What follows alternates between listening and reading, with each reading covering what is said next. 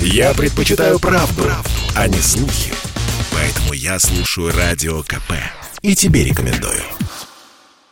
Заранее просим прощения за этот сюжет у всех айтишников. Ничего личного, это всего лишь шутки, да и придумали их не мы, а пользователи Твиттера. Один, а вернее одна из них, под никнеймом Надя, написала в своем микроблоге о наболевшем. Я не понимаю, почему айтишники, имея деньги, время и насмотренность, часто так плохо выглядят, не ухаживают ни за телом, ни за внешним видом.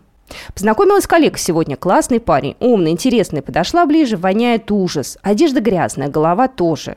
Короткая запись спровоцировала целую волну комментариев. Если на большинство постов пользователя Надя приходит лишь по 2-3 ответа, то этот собрал больше 700. И плюс к этому 500 с лишним репостов. Одни комментаторы с заявлением соглашались, другие обижались, третьи вступались за технарей, говоря, например, что неспособность следить за собой может быть признаком депрессии, и смеяться тут не над чем. У парня банально могли быть другие приоритеты, и он даже не заметил, как завонял. Я бы даже провел некоторую корреляцию. Чем более ухоженный разработчик, тем более он поверхностный в своем деле.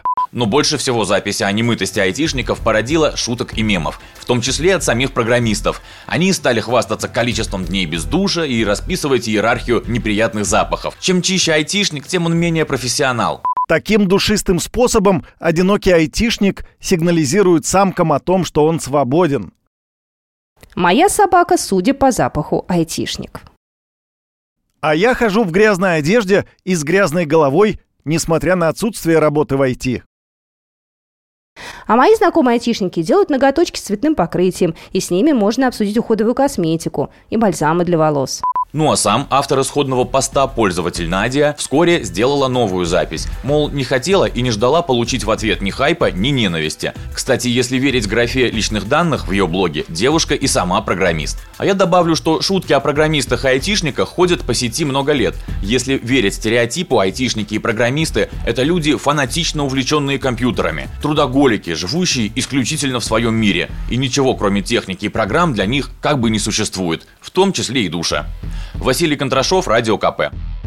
Спорткп.ру О спорте, как о жизни.